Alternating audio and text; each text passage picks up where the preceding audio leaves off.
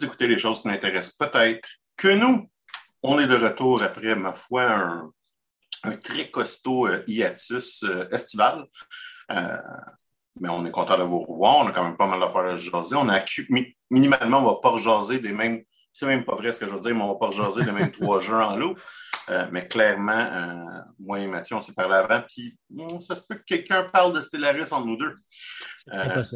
salut Mathieu, ça fait du bien de te revoir. Salut, salut. Ben oui, euh, comme tu dis, on a pris une belle petite pause euh, pendant la fin de l'été, puis euh, une pause salutaire. Je pense c'était bien, bien le fun de, prendre aussi un peu de temps pour autre chose que des trucs geeks, là. mais en tout cas pour moi, dans les dernières semaines. Mais comme tu dis, effectivement, on est revenu rapidement dans nos habitudes, puis je vais parler de Stellaris un peu plus tard, c'est certain. Oui, moi, puis euh, sautons, euh, je pense qu'on puis, puis, normalement, euh, on pourrait quand même rapidement dire à, nos auditeurs que pour l'automne, on a décidé de faire un format qui va être un petit peu différent avec un épisode à toutes les deux semaines. Puis on verra à l'hiver si on continue avec ce format-là. Mais pour le moment, c'est un format qui nous plaisait un peu plus compte tenu de nos, nos vies remplies d'actions et, de, choses à faire. Donc, puis David va nous rejoindre dans la prochaine émission. En théorie, c'est notre dernière émission sans David. Bien franchement, il aurait pu nous rejoindre cette semaine. mais on n'a pas pu enregistrer. Il euh, faut enregistrer avant le mercredi. On n'a pas pu enregistrer hier parce que je célébrais mon anniversaire et je n'avais pas envie d'enregistrer une émission pour mon anniversaire. Ben, bonne fête en passant. Merci. Euh, ça, ça, perd de son fun, les fêtes euh, après la trentaine. C'est ce que, ah oui? C'est ce que je peux te gagner. Oui, oui, tu une plus belle contemplation vers la mort, genre, je dans la quarantaine. Moi, ah. j'ai trouvé ça, le, le niveau de plaisir. Ça fait quand même un bout que j'ai arrêté d'avoir du fun à mes anniversaires, mais ça, c'est pour d'autres raisons. Mm-hmm. Euh, mais euh, le niveau de plaisir de juste euh, avoir un chiffre de plus, c'est vraiment, ben. parce que là, c'est vrai, il m'en reste moins en avant qu'en arrière. Mm-hmm. Ça devient de plus en plus vrai. ah, ouais. parce que je fais, ah ouais, tu sais, on va dire, on va dire que je meurs à 84 ans. ouais c'est pas euh, hors de l'ordinaire. Je suis pas en train de, de, de, de dire que. C'est une bonne vie là, quand même longue. Là, quand ça non, mais c'est ça. Puis, tu sais, considérant ma santé, ça risque plus des 75-84, là, on s'entend. Mais, admettons, tu fais, ouais, mais il me semble que ça a passé vite. Je ne suis, pas si prête que ça passe aussi vite un autre, un autre 42 ans. Mm-hmm. C'est ça, je veux dire, par, euh, c'est rendu moins le fun. la notion d'immortalité de la vingtaine, puis même un peu de la début de trentaine disparaît euh, avec la quarantaine, je dirais. Mais minimalement, je me suis. Euh, j'ai célébré ça en grand, tant dimanche euh, cueilleur parce que euh, c'est le retour de la saison de football et donc mon bonheur a cru d'environ 100% euh, J'utilise encore les magnifiques services de DAZN, Dozen, Dozen. Je pense que qu'est-ce qu'ils veulent faire, c'est Dozen, mais tu sais, sans haut. qui en je, je dois dire que je me suis abonné moi-même il y a deux semaines, justement, parce que j'avais envie de, voir plus de football le, dimanche. Donc, ah, euh, ça me, non seulement ça me permet d'écouter toutes les parties quand que je veux, euh, ou sans euh, commerciaux, et même qu'il y, a un format qui est sans interruption. Oh. Donc, le, quand tu regardes, de, toute évidence, pas ça prend une journée à peu près pour que cette option-là apparaisse, mais toutes les interruptions sont, sont enlevées et donc, euh, il y a un snap, le jeu fini, clac, il y a un autre snap, le jeu fini, ça, ça va très, très, très rapidement. C'est comme un format express pour regarder des matchs euh, après que les matchs aient été eu. Exactement. ça fait que je regarde les 16 games euh, à chaque semaine à cause que c'est quand même significativement plus court. Puis, ben, tu sais, euh, c'est un des plaisirs du télétravail. Tu peux télétravailler en écoutant à côté euh, mm-hmm. le son, l'audio euh, d'une partie, admettons. Mm-hmm. Ça fait aussi partie de, des, petites gâteries que, je me paye ces temps-ci. ça, ça, a quand même rendu l'anniversaire et, donc la fin de semaine beaucoup plus plaisante. je, suis bien content que le football soit revenu. Et euh, avec le même service, j'aurais pu si j'avais voulu, mais en fait, j'ai juste oublié écouter les, les internationaux de d'or. Mais je ne les ai pas écoutés. Je vais peut-être les réécouter. Parce que j'avais vraiment envie d'écouter sérieusement des une compétition d'or. Parce que tu te dis, tu sais, du monde qui se prenne au sérieux à jouer au d'or, ça va peut-être mm-hmm. intéresser. C'est mm-hmm. comme de quoi. Mm-hmm. Mais euh, j'ai pas écouté ça. L'autre chose que. Euh, je, suis convaincu qu'après la période où tu trouves juste ça drôle de regarder ça, il y a une période où tu dois commencer à dire ils sont vraiment trop bons pour ce que j'imagine qu'ils sont bons, tu sais. Ben, puis, tu sais, c'est quand même un, thème que j'amène fréquemment à l'émission, qui est mon intérêt de regarder des êtres humains qui font du stock qui m'impressionne. Ouais, exact. Euh, et, et, quelqu'un qui est capable de lancer des dards avec énormément de précision, hein, je trouve que ça rentre vraiment dans ce créneau-là. L'autre créneau que j'en parle quand même assez souvent, c'est euh, les gens qui font du, euh, euh, du speedrunning. J'ai commencé à religieusement écouter sur leur channel YouTube une émission qu'ils font qui s'appelle The First Step, qui est en gros une sorte de, méthodologie de comment commencer du speedrunning, mais à ton propre rythme et, mm-hmm. et puis pas sérieusement, en gros. c'est très bien animé. Euh, euh, avec deux speedrunners. Puis euh, ils ont une sorte de. Il, s'est fait sur un format de compétition. Donc, les deux, il y a deux personnes qui jouent en même temps, et puis qui essayent tout le temps un peu de, se battre entre les deux. c'est téléchargé généralement, je pense que c'est le soir du vendredi, donc c'est accessible le samedi, là, si vous êtes un être humain qui vit à des heures régulières, versus moi qui l'écoute à minuit le soir. Euh, et ça fait bizarrement du bon euh, bruit de fond si, comme moi, là, vous écoutez des podcasts pour vous endormir, mettons. Mm. Ça, m'aide à m'endormir. Ça fait aussi du très bon bruit de fond pour ça.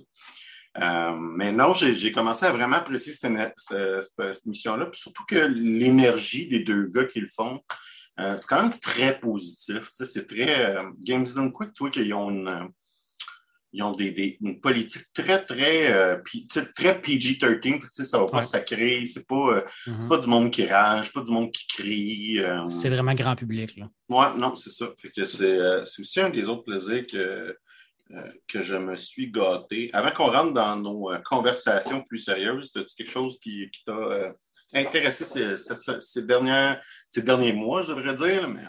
Ben, euh, honnêtement, tandis que tu parles de contenu YouTube ou de contenu euh, qu'on peut suivre en faisant autre chose, là, euh, récemment, j'ai découvert un channel que j'aime bien, là, un gars qui s'appelle Andrew Collette, donc des Andrew Collette Show pour son channel YouTube. C'est un Américain qui fait des, des Nuzlocke de Pokémon. Puis je, je, trouve ça vraiment le fun à regarder. Puis il y a comme deux versions que tu peux regarder sur son channel. Tu as les versions condensées où il fait, ça dure à peu près une demi-heure, puis il t'explique c'est quoi son Nuzlocke en une demi-heure. C'est comme lui qui parle, puis tu vois la vidéo devant.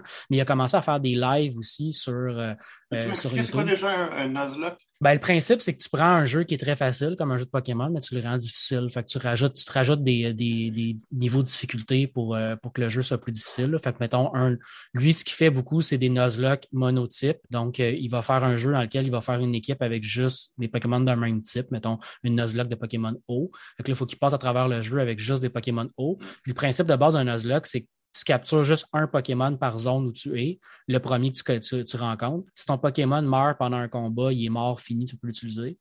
Euh, tu ne peux pas utiliser d'item pendant le combat non plus pour, mettons, le healer pour t'aider. Ça rend le jeu quand même. Tu peux rendre, il y, a des règles en plus hardcore Nuzlocke qui rendent le jeu encore plus difficile. Mais regardez quelqu'un qui va passer genre des heures à voir c'est quoi la stratégie, il arrive à un certain combat, euh, une des règles en plus, c'est que tu ne peux pas être plus haut niveau que le, plus, le niveau le plus fort du Pokémon du gym où tu es rendu. Fait plus, tes combats sont hyper serrés. C'est voir quelqu'un qui a travaillé des heures sur une stratégie, puis la stratégie s'effondre parce qu'il fait une erreur de genre un combat qui n'a pas utilisé le bon move qu'il aurait dû utiliser. Euh, ça peut être quand même assez divertissant à regarder. Euh, en live, en plus, c'est là que j'ai trouvé ça le fun. C'est qu'en live, bon, évidemment, ça fait des vidéos quand même très longs à regarder, mais quand tu fais autre chose, ça peut être le fun. Puis euh, je, le trouvais très, très intéressant parce qu'il explique ses stratégies, il explique qu'est-ce qu'il fait. Puis c'est comme un aspect du jeu, surtout si tu fais juste le jeu de base puis que tu n'as jamais joué à une version plus difficile, ça rend le jeu. Il y a comme des, des types d'attaques, mettons, que j'aurais jamais utilisé dans un jeu de base parce que je ne les trouve pas super intéressantes, mais il y a une manière de les utiliser que j'aurais jamais pensé, mettons. Ça, je trouve ça cool. je fais la même chose avec d'autres jeux auxquels je joue, comme Stellaris ou même des jeux mm-hmm. comme Skyrim, euh, Fallout, euh, tous les jeux que je regarde, j'aime ça regarder des gens qui vont jouer au même jeu que moi, mais qui ont des idées de stratégie complètement différentes. Euh, puis qui font Oh, OK, j'avais pas pensé qu'on pourrait essayer de battre le jeu de cette manière-là, par exemple. Euh, ça. Andrew Collette, je le trouve bien intéressant. Une idée qu'il a eu récemment, puis j'ai trouvé complètement stupide, j'aurais jamais fait ça dans un jeu de Pokémon, c'est qu'il a décidé de faire un challenge euh, Shiny Only. fait seulement des Pokémon qui sont de type Shiny. Shiny, si vous ne connaissez pas le type, c'est que juste que le Pokémon a une couleur différente. le monde traite vraiment beaucoup là-dessus, mais ça change fuck all rien au jeu, à part le fait qu'il y a une couleur différente. Puis tes, chances de pogner un Shiny, c'est genre une sur 4000. Euh, fait que là, lui, il a fait un. Il a, runné pendant genre trois semaines de contenu en live de lui qui essayait de pogner des shiny, puis il y avait toute une stratégie pour réussir à pogner ses shiny. Mais comme en ce moment, il essaie de pogner son sixième pour compléter son équipe. Puis si je me trompe pas, il y a comme 80 heures de passé juste sur ce sixième Pokémon-là, puis il n'a toujours pas pogné son shiny. Euh, fait que c'est, comme je dis, c'est quelque chose que je trouve complètement stupide, mais je trouve ça excessivement drôle de le regarder faire ça. Mais tu, m'as fait penser à ça parce que un peu euh, euh, en diagonale de ce que tu dis, puis de, l'émission dont je te parlais, eux, ils ont euh, le dernier épisode, c'était sur Pokémon Crystal, mais c'est un randomizer. Ouais. ce qui est en gros que n'importe qui peut te donner n'importe quel item. Exact. Euh, ben, donc, ça devient une stratégie mentale d'essayer de découvrir les endroits où est-ce qu'il pourrait avoir des items. Mm. Puis, il faut constamment reformuler un plan d'attaque pour le jeu parce que les premiers items peuvent être à la fin du jeu, puis les derniers items peuvent être au début du jeu. Normalement, Bien entendu, il y a des conditions de victoire aussi. normalement, tes Pokémon sont aussi random. C'est-à-dire que normalement, mettons, si dans le jeu, tu avais un certain Pokémon dans la zone 1, mais ça ne sera plus ça. Il va être complètement random. Fait que ça se peut que la stratégie usuelle de, mettons, prendre ce Pokémon 1 dans la zone 1 pour attaquer le premier gym, elle n'existe plus. Là c'est une autre manière que les gens ont trouvé pour rendre les jeux plus difficiles. Dans ces cas-là, c'est plus les vieux jeux que les nouveaux. Mais effectivement, tu as raison, ils ont, ils ont, plein de stratégies pour rendre le jeu plus difficile parce que ça reste un jeu très facile à la base. Tandis qu'on en parle, ben, euh, moi, j'ai quand même hâte aussi au mois de novembre prochain. Ça s'en vient, puis je vais nécessairement en parler euh, dans les prochains mois. Mais il y a deux jeux qui s'en viennent dans les prochains six mois dans le, dans le monde des jeux de Pokémon. Il, y a, un remake de la quatrième génération qui s'en vient en novembre, puis il y a un nouveau jeu qui s'en vient en janvier prochain, qui est assez attendu. Celui-là, je pense que ça va être quand même assez intéressant parce que ça ne sera pas un jeu traditionnel. On parle d'un espèce de mix entre un RPG et un, jeu traditionnel de Pokémon. Fait qu'on a bien hâte de voir euh, de quoi ça va avoir l'air. Mais la, la, le remake de la, quatrième génération, je le trouve quand même intéressant parce que moi, j'ai joué aux trois premières générations, puis après ça, j'ai switché à la huitième quand on a eu les nouveaux jeux qui sont sortis sur la Switch, mais je n'ai pas vu jouer aux jeux entre les deux.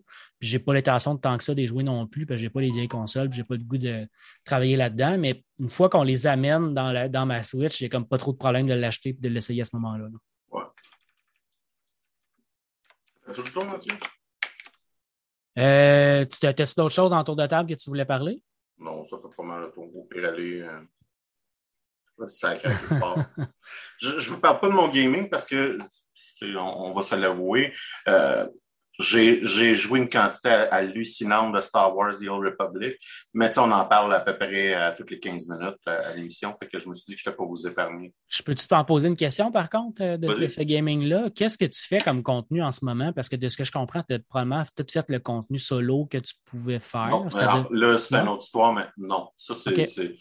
Ça devrait faire très, très, très longtemps que j'ai fait le contenu ben, solo. c'est ça, ça, que j'assumais j'ai en théorie jamais terminé la première, la dernière expansion qui est sortie, puis la prochaine expansion sort euh, en, en, décembre. La raison pourquoi, c'est juste que euh, je recommence trop souvent, je recommence trop souvent à leveler des bonhommes, ou euh, puis c'est mon intérêt, c'est que je fais le, contenu le plus difficile du jeu, qui sont les opérations. Et j'ai joint une guilde dans le jeu qui fait énormément, énormément d'activités en, en, en, en Euh, puis euh, j'en avais parlé, je pense, à notre épisode de, juillet, parce que je disais que j'avais quand même pris goût à, rejouer des jeux avec du monde. Mm-hmm. Euh, et ce bout de fun-là est, resté. C'est vraiment la partie compétitive du jeu en, coop qui, t'intéresse en ce moment, dans le fond. Oui, c'est ça. Donc, les opérations. Mais il y a aussi, il y a, il y a comme un mini-jeu de combat spatial aussi que, mm-hmm. que je commence à, à, devenir très, très bon, euh, je te dirais. Euh, puis, il y a tout une satisfaction dans un jeu vidéo quand, on, se découvre un certain talent pour un bout, un bout de contenu, qu'on réalise qu'on on kick des culs. Tu comme ouais. continuer à kicker des culs pour te sentir bien. Tu sais, as le boost d'endorphine quand, ça se passe. Fait que. Euh, tu as, comme la partie que tu dis, OK, il y a une courbe d'apprentissage parce que ce bout-là, mettons, est un peu difficile. Là, tu apprends ce bout-là. Là, tu as le goût de refaire parce que tu dis, là, je sais comment ça marche. Là, je ah, sais comment le faire. Je veux refaire ce bout-là pour bien le faire. Je m'étais jamais fixé de devenir bon dans ce bout de jeu-là, mais euh, tu as un système dans les MMO qui est un daily, là, fait que je fais telle activité une fois par jour. à force de faire une fois par jour, je suis devenu bon. Ceci étant dit, ça a été beaucoup ça, mon expérience de gaming.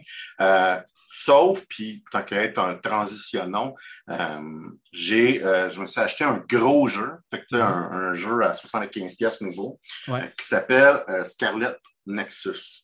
Et Scarlet Nexus, c'est un, un RPG à la saveur très japonaise, fait par la compagnie Bandai Namco, qui fait à peu près 20 RPG par année.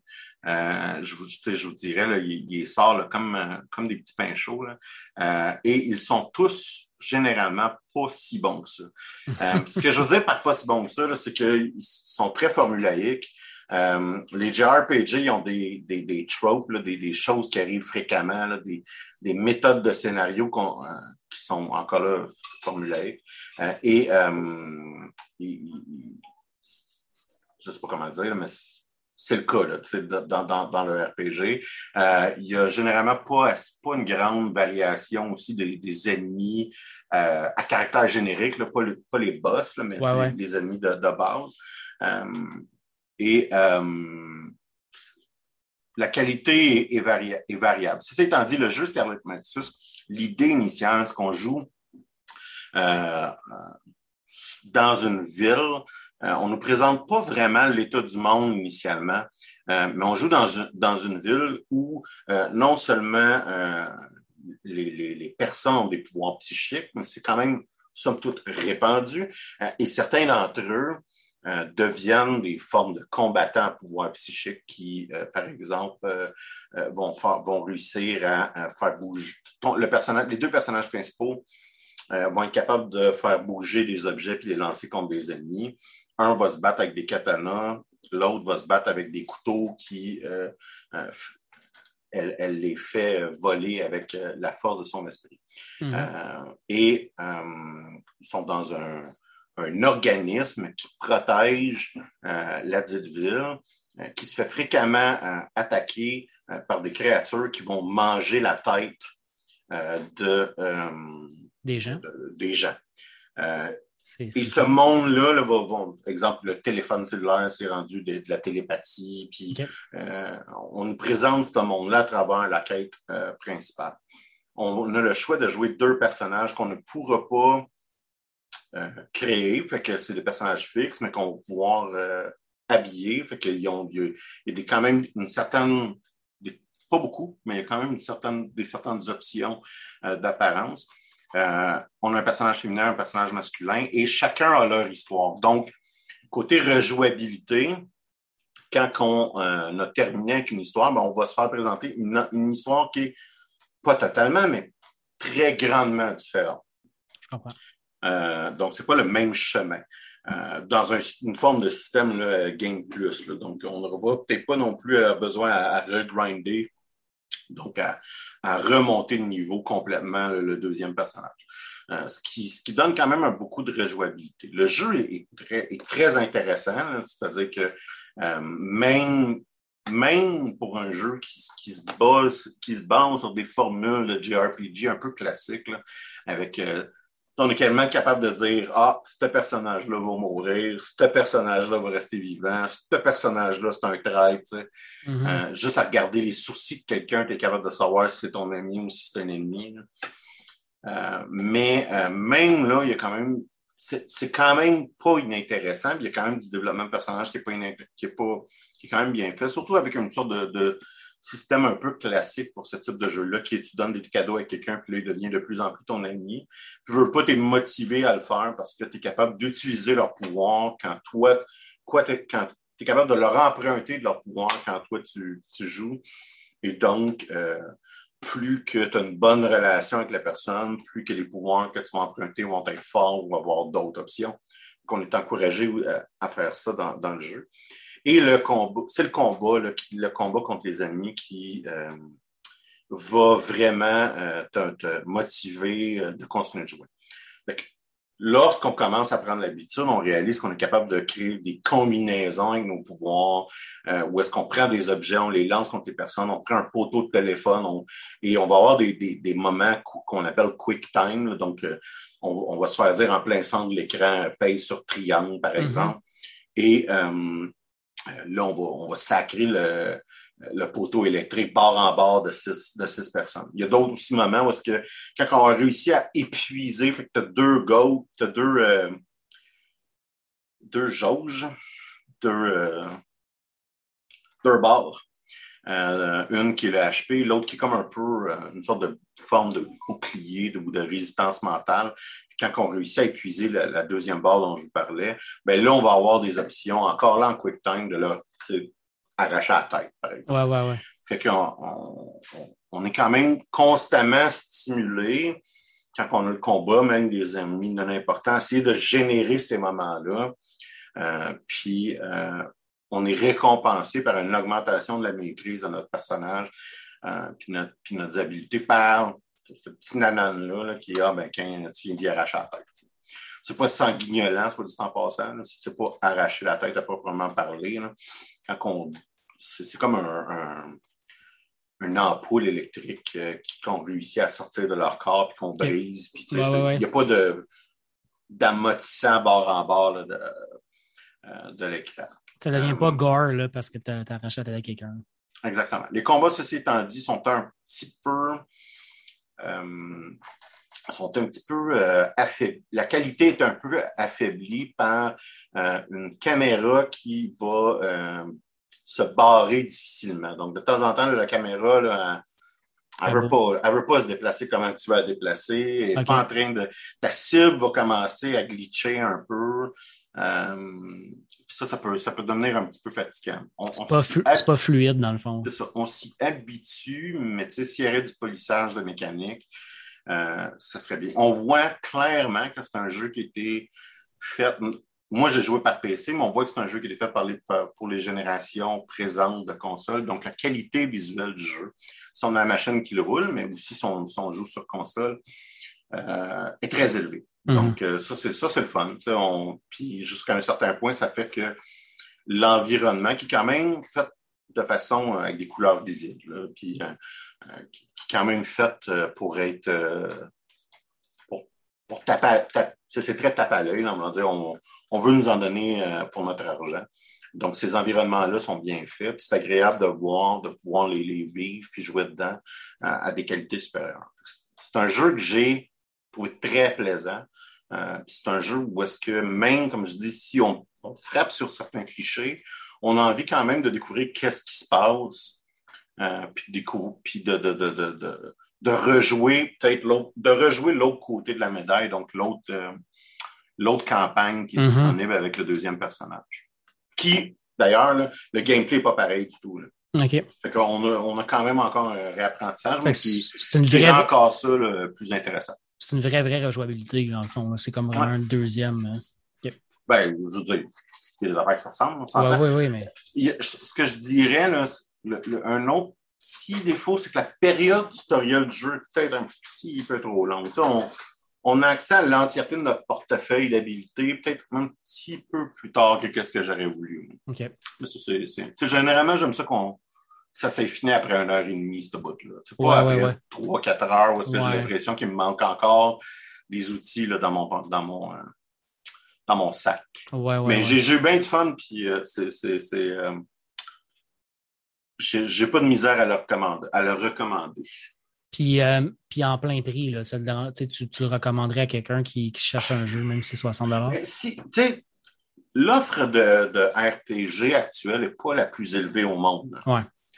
Euh, dans ce cas-là, si c'est genre, c'est ça que vous avez envie de jouer, là, un vrai jeu single player, seul, de 40 heures, 40, mm-hmm. heures plus, il fait un job. Vas-y.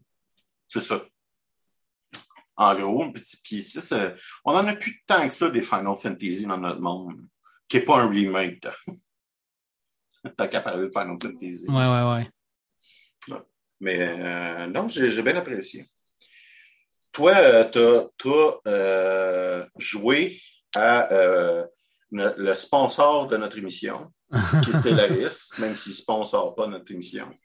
Si, euh, si vous nous écoutez régulièrement, vous le savez qu'on aime beaucoup les jeux de la compagnie Paradox, euh, qui est connue entre autres pour sa série euh, Crusader King, Europa Universalis. Et depuis 2016, je crois pas me tromper, ils ont un jeu qui s'appelle Stellaris, qui est un jeu de stratégie donc dans l'espace. sans, sans embarquer trop dans Stellaris, je vais mentionner que le, on l'a déjà dit à plusieurs reprises, mais Paradox, c'est une très, très bonne compagnie qui est à l'écoute de ses, de ses fans et qui met à jour ses jeux de manière constante. Puis une des choses qui avait attiré beaucoup l'attention des fans dans la dernière année, c'est qu'avec la sortie de euh, Stellaris 3.0, l'expansion s'appelait Nemesis, je me souviens bien, au début de l'été dernier, on avait, la compagnie avait aussi annoncé que désormais, il y avait comme deux équipes qui travaillaient sur le jeu. Euh, il y a une équipe de développement, puis il y a comme une équipe d'actualisation du jeu qui s'appelle la Custodian Team. Euh, puis là, ce qu'on a reçu euh, dans, la dernière, dans les deux dernières semaines, c'est Stellaris 3.1. C'est une mise à jour, c'est pas d'un DLC. Donc, n'importe qui qui possède le jeu va avoir la mise à jour.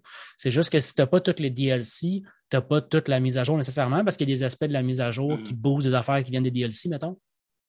Euh, mais c'est ça, c'est la kit de, maintenance, je dirais, du jeu qui a pris certains aspects puis qui a dit on va améliorer ça, ça, ça, puis ça, puis on va vous donner. Ils font, ils font une bonne job parce que tu sais, un des problèmes que Stellaris avait pendant quand même un certain temps, c'était les, les vaisseaux les plus poches étaient rendus, étaient, il y avait, les vaisseaux les plus poches étaient meilleurs que les plus gros vaisseaux. Mm-hmm. que les meilleurs vaisseaux. Puis clairement, ils ont, ils ont réalisé que le jeu avait des problèmes de balance, puis ça a été ajusté, puis c'est plus le cas maintenant. C'est ça que je veux dire par ils font vraiment une bonne job. C'est-à-dire que le, jeu, euh, même s'il y a encore quand même certains problèmes avec les versions multiplayer, mais le, jeu est constamment rebalancé. Puis leur mise à jour est tellement importante qu'ils ont, ils ont ben, d'un, deux choses. Quand j'ai quand j'ai téléchargé la mise à jour puis je me suis mis à jouer, j'ai quasiment eu l'impression d'avoir un petit DLC. Mhm. Donc, c'est pour dire à quel point la mise à jour est importante. Puis l'équipe de, Paradox a dû faire des communications pour dire aux fans, by the way, attendez-vous pas à ce que toutes les mises à jour qu'on fasse soient aussi grosses que ça. C'est un peu exceptionnel. L'équipe qu'on a montée a fait sa première mise à jour. Après, ça va être des affaires pas mal plus usuelles, puis des, des, rebalancements, comme tu dis. Mais là, il y a des affaires qui sont vraiment pas juste du rebalancement qui ont été faits, qui sont quand même pas mal le fun. La première que je pourrais t'expliquer, euh, c'est, euh, bon, il y a des nouvelles origines. Donc, dans le jeu, quand on crée un empire, on, va avoir choisir une origine de notre empire qui va euh, influencer, dans le fond, comment ça se développe, comment tu vas, améliorer le, jeu, puis comment tu vas bénéficier de certains bonus ou, d'avoir des malus nécessairement selon euh, comment tu t'es développé. Euh, il y a pas mal de mises à jour qui ont été faites qui, spécifiquement visaient un contenu qui s'appelait Plantoid. Donc, il y avait un, il y a, dans le fond, dans le jeu, il y, a des, il, y a des DLC, il y a des mises à jour, mais il y a aussi des espèces de mini DLC qui font des fois, qui sont plus des story packs ou des contenus vraiment spécifiques pour un truc en particulier. Puis Plantoid, ça faisait partie d'un contenu spécifique euh, où on donnait l'opportunité de jouer une race, bon, qui, comme son nom l'indique, c'est des genres de plantes. C'est clair. Hein? Et, euh, là, il y a pas mal de mises à jour qui ont été faites sur ce story pack-là, ce qui fait qu'il y a un peu, un peu de bonus qui a été fait là-dessus, qui sont quand même cool. Tu sais, mettons, une des choses qu'on peut créer maintenant, c'est qu'il y a des nouveaux traits de, race. Donc, euh, tu peux jouer une, une, race de plantes qui fait de la genre de photosynthèse. Donc, au lieu de se nourrir exclusivement de nourriture et donc d'avoir à gérer cette ressource-là, mais là, il faut que tu tes plantes vont se nourrir de nourriture à 50% et d'énergie à 50% euh, qui, sont aussi de la monnaie du jeu. Fait que ça devient un, balancement de jeu différent que de dire je vais jouer une race qui a ce trait-là, euh, puis je vais gérer mes ressources de manière différente à cause de ça. Euh, mais ils ont, ils ont, fait ce genre de choses-là pour un paquet de, euh, d'éthique aussi. Les éthiques, c'est comme des, éléments que tu choisis qui, euh, qui déterminent ton empire. Fait qu'à ton empire va être spirituel ou matérialiste. Puis là, tu vas choisir des éthiques là-dedans qui vont euh, accompagner ce fait-là. Tu, peux être un empire spirituel qui est dirigé par des prêtres, par exemple. Là, ça va donner un boom mm-hmm. sur certaines affaires. Une des choses qui, ont introduit dans le jeu, c'est des manières différentes de gérer, par exemple, la métallurgie, qui est la transformation du minerai en une ressource qui s'appelle des alloys, qui permet de fabriquer des vaisseaux de guerre. C'est pas mal juste ça que ça sert. Ça sert à, pas mal à, alimenter ton côté militaire du jeu. Euh, mais il y a un des aspects maintenant que tu peux mettre en place dans le jeu comme éthique qui fait qu'au lieu de de nourrir ton, ta métallurgie par des minéraux, tu vas le nourrir par de la nourriture. Hum. ça devient vraiment intéressant parce qu'encore une fois, c'est une question de balance de ressources puis de changer complètement ta manière de jouer. Quand es habitué, Mais en gros, il y a une logique. Tu joues des plantes, tes vaisseaux sont faits en plantes. Genre, exact. Mais ça change aussi complètement ta manière de voir les ressources parce que là, ton focus, mettons, surtout en fin de game, sur ça me prend des planètes dédiées à faire des, minéraux, puis d'autres planètes dédiées à transformer ça en, en alloy. Euh, mais là, c'est plus ça. Là, tu vas, dès le début du jeu, tu peux te mettre à focuser à produire de la bouffe. Tu rushes, la bouffe, ouais. Exact. Euh, fait que là, là, ça vaut la peine, mettons, de, coupler ça avec une race qui va avoir le trait agrarien qui permet de booster ta production de nourriture, par exemple. il y a plein de stratégies qui viennent découler de tout ça. Euh, fait que là, l'exemple que j'ai fait, il y, a, il y, a, un autre trait qui a été donné pour les, les empires. J'ai jamais joué beaucoup des empires qui étaient euh, euh, j'oublie le nom malheureusement, là, mais euh, il y a des robots, il y a des empires humains, mais il y a un autre type d'empire où euh, tous les gens n'ont pas d'individualité, dans le fond, tout le monde est, est ensemble. Les Hive Mind, voilà. Donc, euh, les Hive Mind, je n'avais pas joué beaucoup ça dans le passé. J'ai joué beaucoup des empires biologiques réguliers, je dirais, puis des empires de robots que je trouve vraiment le fun. Je n'avais pas beaucoup joué des Hive Mind, mais là, j'ai comme joué un Hive Mind de plantes qui avait ces traits-là.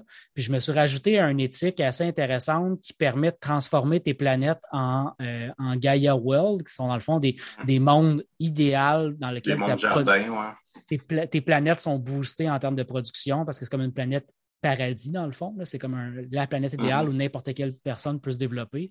Euh, c'était assez overpower comme manière de jouer. je te dirais, je ne me rendais pas compte que les choix que j'ai faits allaient autant me, faciliter tout, tout ensemble. Exact. mais je produisais de la nourriture en fou. Cette nourriture-là était transformée en alloy qui permet d'avoir un côté militaire extrêmement fort dès le début du jeu. Puis en plus, toutes les planètes que j'avais, je pouvais finir par les transformer éventuellement en Gaia World quand même assez rapidement, euh, sans tant que de ressources. Euh, c'était comme un, mix qui a été un peu parfait pratiquement. C'était bien, bien le fun à jouer. Euh, mais il y a comme plein, plein de choses comme ça qui ont été transformées ou nerfées dans d'autres manières de jouer. Euh, qui rendent ce jeu-là pas mal, pas mal intéressant. il, y a, une manière que j'ai vu plein de gens sur Internet qui ont commencé à trouver des façons de, par exemple, se créer une race qui est pratiquement immortelle parce que tu, couples des affaires qui fait que ta population vit super longtemps. Euh, c'est un des attraits de jouer un empire de robots qui est le fun, c'est que tes leaders vont jamais mourir. Vont jamais mourir, mais ils peuvent briser mais ils peuvent briser.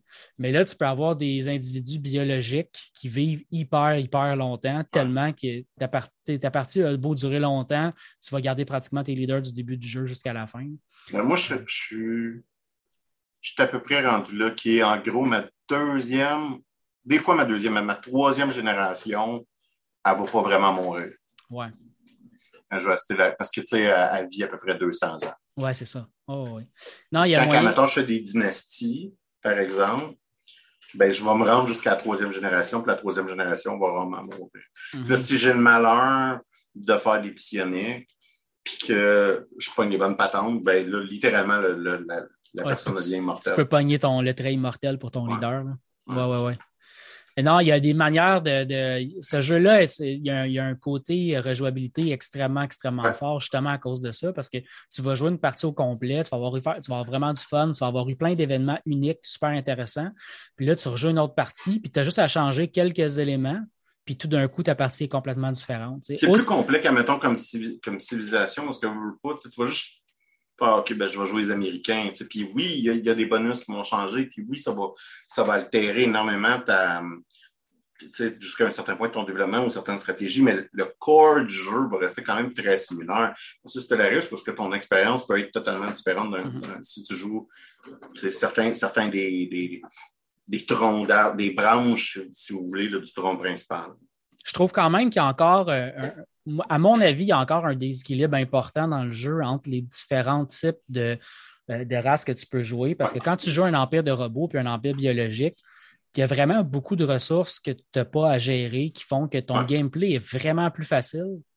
je pense qu'il devrait. Mais en même temps, c'est une des raisons pour que tu as moins de traits au début. Tu as moins de bonus. C'est des races qui vont avoir moins de bonus, fondamentalement.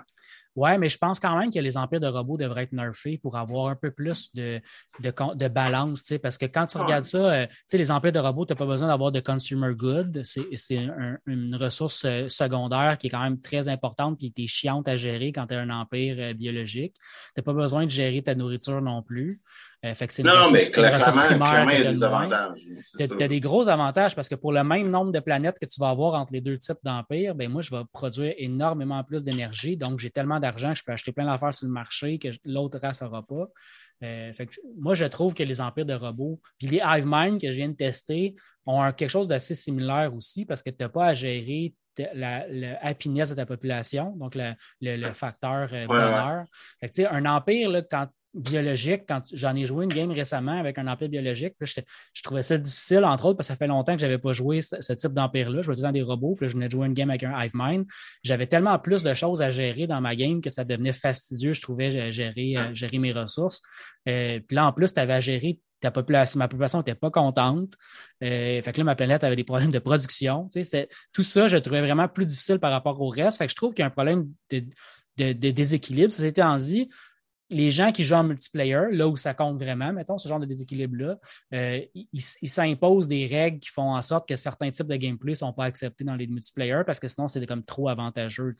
Si tu joues, mettons, un empire de robots qui a l'origine où tu commences sur euh, un, un, ring world, euh, tu, brises le jeu. C'est trop puissant parce que en l'espace de, je pense qu'en l'espace de 20-25 ans, tu peux te ramasser avec des technologies de fin de partie parce que tu vas booster tellement ta science. Il y a une manière de booster tellement ta science que tu vas briser le jeu. Fait que les gens en multiplayer ont juste banni certains, certaines combinaisons. Euh, mais quand tu joues toi-même contre l'ordinateur, le fait d'avoir des avantages comme le fait de ne pas avoir à gérer certaines ressources, ça peut être une bonne chose. Je pense aux gens qui ont, euh, qui n'ont jamais joué au jeu, qui voudraient l'essayer, puis qui n'aiment pas gérer énormément de ressources. Mettons que tu aimes la stratégie, mais tu n'aimes pas ça avoir à gérer beaucoup, beaucoup de ressources. Jouer un empire de robots, ça va faciliter beaucoup ta vie, puis ça va être vraiment le fun. Tu vas quand même avoir beaucoup de plaisir. Euh, mais il y a certains aspects du jeu que tu n'auras pas à gérer, puis qui peuvent être quand même, comme je le disais, très fastidieux à devoir OK, qu'est-ce que je fais avec cette faction-là dans ma population? Mon, mon empire, par exemple, est très religieux, mais j'ai une faction scientifique qui n'aime pas ce que je fais. Euh, qu'est-ce que je fais pour le gérer? Ça peut être quand même problématique quand, quand tu n'es pas un joueur aguerri, mettons. Non, ça, c'est. Puis. Euh, ah, j'allais oublier quelque chose qui, est un. C'est un des intérêts, c'est étant dit, pour moi, qui est un, un, des. Sans, en, en, jouant avec tes niveaux de difficulté ou en jouant avec certains paramètres comme ça, tu peux avoir la game aussi challengeante que tu veux, comme tu peux avoir la game aussi, euh, ah, ben, je veux avoir un bel empire que tu veux. Euh, j'allais rajouter la chose que, que, que j'ai pas expliquée puis qui est une grosse, grosse mise à jour, probablement une des choses qui, fait, qui donne l'impression le plus d'être dans, dans, un DLC, euh, c'est les modifications qu'ils ont faites aux traditions. Donc, euh, dans le jeu, tu accumules une ressource qui s'appelle de l'unité dans ton empire. Cette unité-là, une fois que tu as atteint certains niveaux, ben, ils vont unlocker la possibilité d'avoir des traditions dans ton empire. Puis jusqu'à maintenant, les traditions, tu en avais tout le temps sept. Euh, plus que ton, ton l'intérêt stratégique, c'était quel que choisis en premier. Fait que là, tu avais une tradition, mais en fait, Non, parce qu'il y en avait une que si tu ne choisissais pas, tu, te trompais. Il fallait tout le temps que tu choisisses la même en premier. Je, je, suis d'accord et pas d'accord avec toi parce que je pense qu'il y a des stratégies où tu n'es pas obligé de choisir celle-là. Tu es tout le temps obligé de prendre, prendre tout le temps Discovery. Ah non, je ne suis pas d'accord avec toi. C'est un boost de science. C'est expansion qu'il faut que tu prennes parce que ça te coûte moins cher d'influence pour t'aller chercher des points importants au début du jeu. Tu peux briser tous les autres empires avec expansion. tu peux le prendre en deuxième, mais le premier, c'est le boost de science. Non, je ne suis pas d'accord. Tu n'es pas obligé de l'avoir du tout. en, ce moment, en ce moment, avec tradition, c'est le bout que je trouve intéressant, c'est qu'avant, donc, tu avais sept traditions, puis là, ton intérêt, c'était de choisir lesquelles tu prenais en premier, puis là, tu avais une série, mettons, que tu prenais. Maintenant, tu as encore sept traditions que tu dois choisir, mais tu as à choisir dans un pool de plus que cette tradition, puis tu dois les sélectionner. Ah, c'est bon, ça. Là, stratégiquement, ça devient vraiment intéressant. Puis ils ont mélangé les traditions. Parce que si tu jouais un empire de robots puis un empire d'humains, tu n'avais pas exactement les mêmes traditions. Là, maintenant, sont un petit peu plus mélangées, ces, traditions-là. Fait que tu as un pool maintenant de, je pense, 10 ou 12 traditions, puis tu dois en choisir 7 là-dedans. Là, l'intérêt stratégique est vraiment plus important. Fait là, en ce moment, comme je disais, je suis d'accord avec toi quand tu disais que le boost de 10 de science était vraiment important avec la tradition Discovery.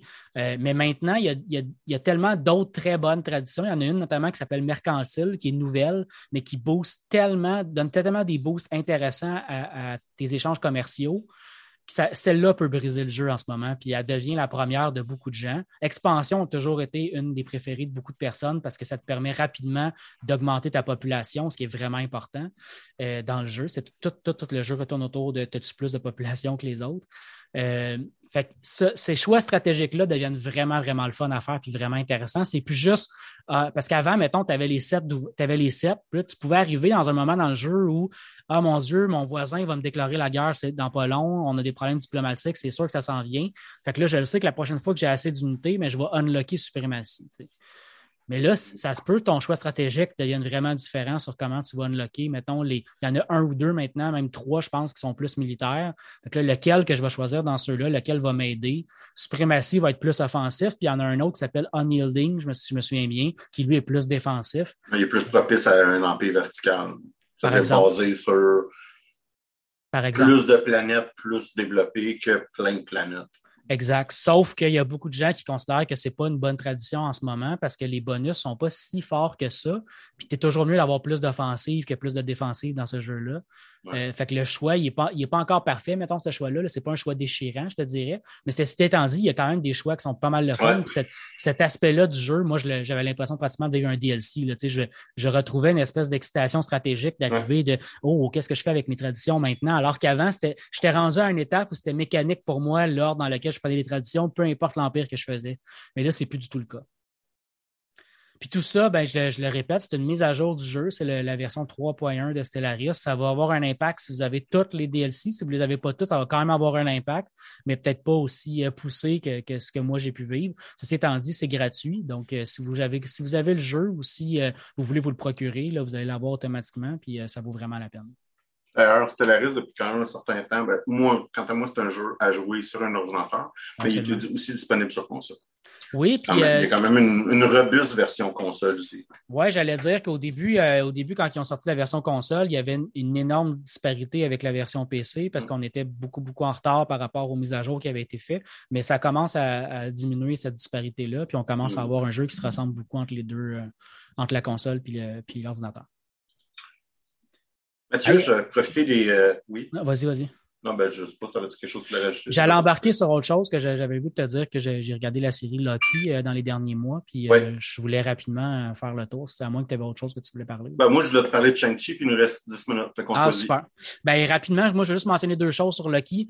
très, très bonne série. J'ai été beaucoup, beaucoup impressionné par cette série-là. Je ne m'attendais pas à grand-chose, puis j'ai eu bien, bien du fun. Je m'attendais. Pas à grand-chose. Je, je, C'est Tom Hiddleston, c'était sûr que ça pourrait être bon. Je le sais, mais je pensais que ça allait être trop drôle. Je pensais qu'elle allait trop miser sur le fait que Loki, c'est un personnage drôle, puis c'est pas tout ça. Honnêtement, tu enlèves l'aspect super-héros, puis j'ai trouvé que c'était une série de sci-fi hyper, hyper bonne. Parce qu'on joue pas mal avec l'enjeu de, euh, des timelines, puis euh, des, des, mondes dans d'autres dimensions. Euh, ça, là, j'ai trouvé ça très, très bien réussi, super le fun. Les acteurs sont super bons. Je m'attends, je dirais pas que je m'attendais à quelque chose de poche, je m'attendais juste à rien. Puis j'ai eu de quoi de super, super le fun. Puis comme je dis, c'est juste la bonne sci-fi. J'ai vraiment été impressionné par ça. C'est de la très bonne sci-fi même. Mais euh, les boucles euh, de Marvel, on les voit se dessiner pour le prochain arc qui va. Euh, qui, est qui, a été retardé d'une année, mais qui va éventuellement arriver à terme dans peut-être trois ans, quatre ans. Euh, il y a énormément de films de Marvel qui vont sortir euh, qui ne seront pas tous bons, parce qu'il mm. y a quand même un film de Venom aussi qui va sortir. Euh, mais c'est intéressant de voir comment ça se dessine. On l'a vu un peu avec Scarlet Witch, je pense, généralement un peu déçu quand même.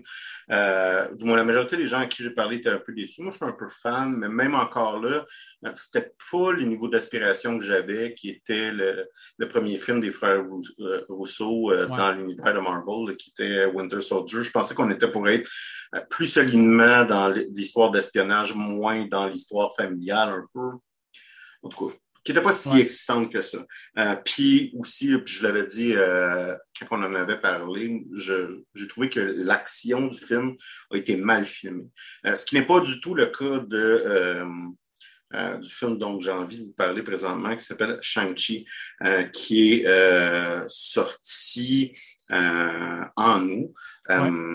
Et qui, euh, ma foi, était euh, particulièrement bien. C'est sorti à la fin du travail en septembre, euh, excuse-moi, puis ça a quand même été très bien reçu. Je crois d'ailleurs qu'il a brisé le record pour la meilleure sortie d'un film pendant la fin, de la fin de semaine de la fin du travail, ce qui n'est pas peu dire dans un contexte.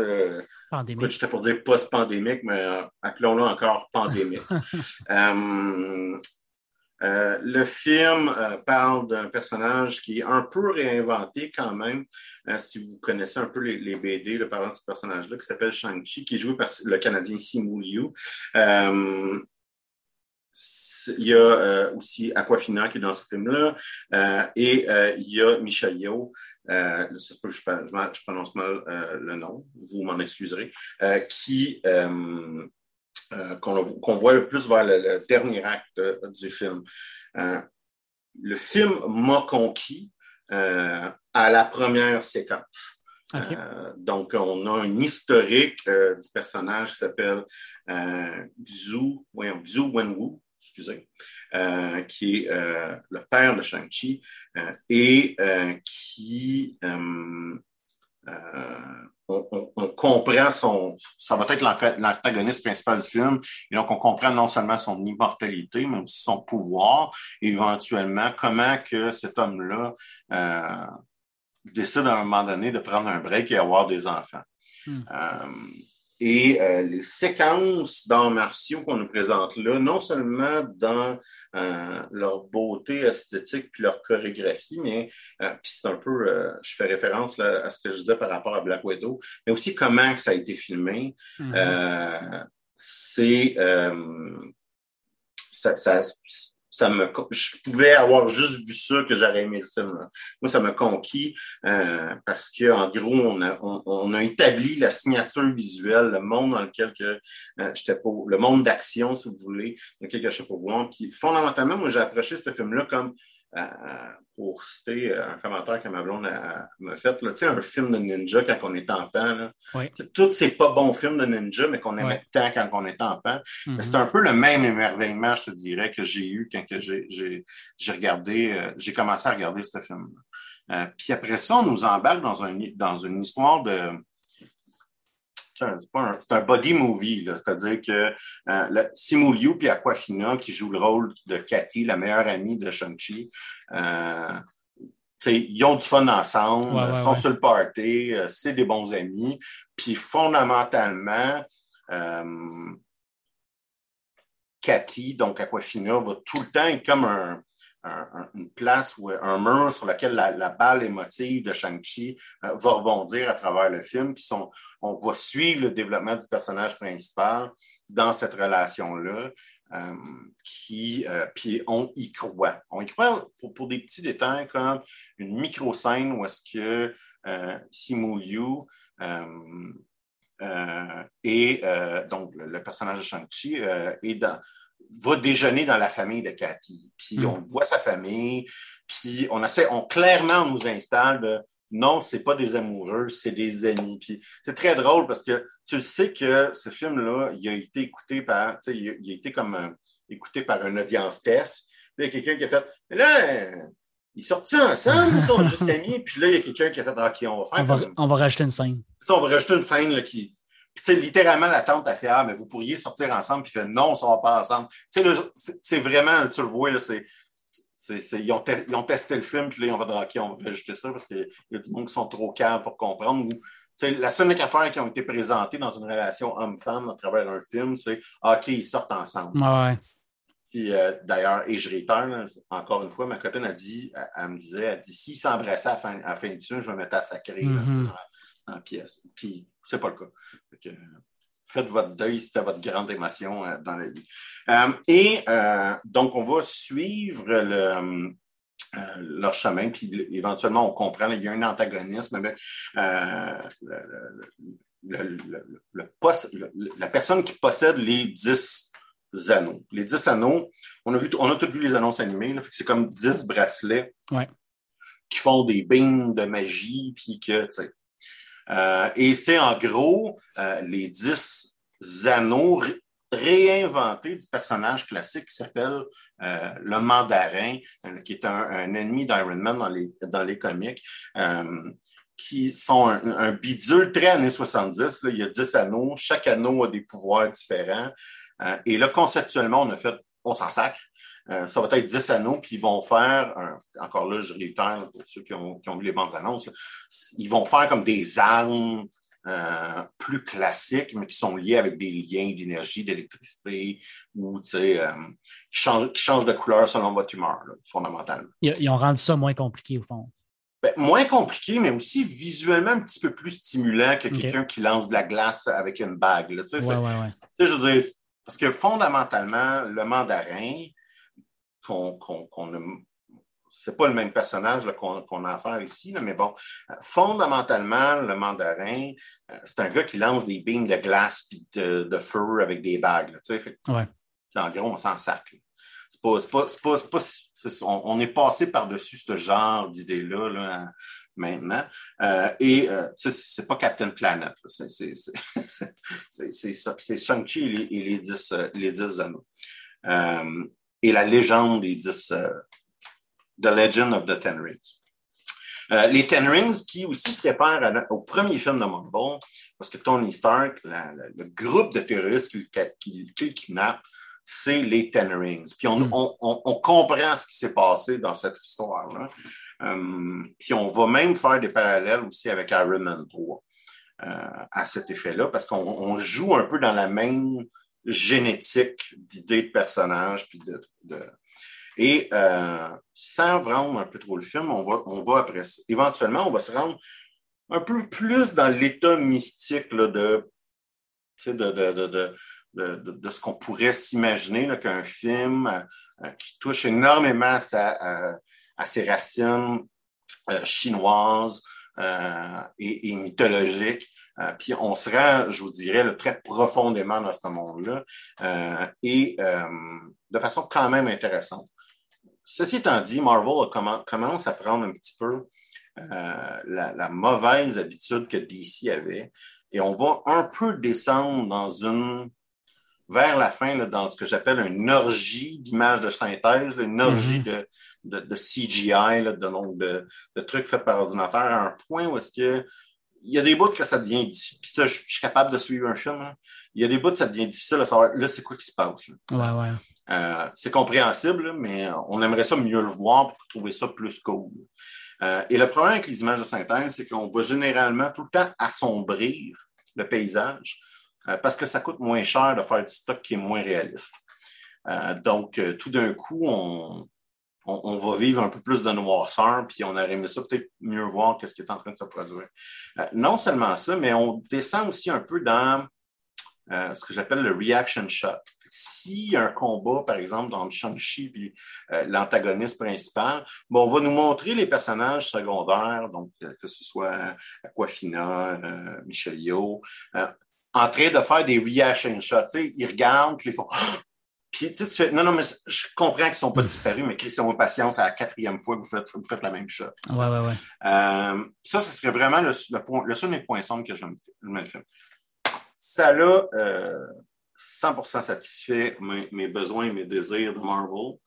Euh, je ne vois pas qu'est-ce que j'aurais euh, voulu de plus. Je dirais que euh, quand j'ai approché ce film-là, quand le film a été annoncé, je, je ne pouvais pas plus m'en sacrer que ça. Mm-hmm. Euh, le charisme de l'acteur principal, Simu Liu, juste sur Twitter, m'avait convaincu que c'était pour être un film qui était pour être excellent. je dirais que ce charisme-là parfaitement se transpose à l'écran. Euh, ça prend six secondes que tu adores cet acteur-là et tu adores son personnage. Euh, puis, comme je disais, sa relation, la relation d'amitié principale dans le film est très crédible. Mm. Encore une fois, ça nous embarque. Ceci étant dit, moi, le film que j'attends avec impatience, c'est The Eternals, qui est le prochain film de Marvel. Et ça, ça, je suis très excité pour ce film. Mm-hmm. Mais ce n'est pas pour encore, pour maintenant. Euh, et euh, j'aurai une autre occasion pour un jour. C'est un tour pour moi, qui est un peu proche du tour de l'émission. Je ne sais pas si tu as quelque chose pour finaliser. Ben non, j'allais juste euh, dire merci à tout le monde de nous avoir écoutés, puis on se retrouve dans deux semaines pour un autre épisode de Les choses qui n'intéressent peut-être que nous. C'est bien.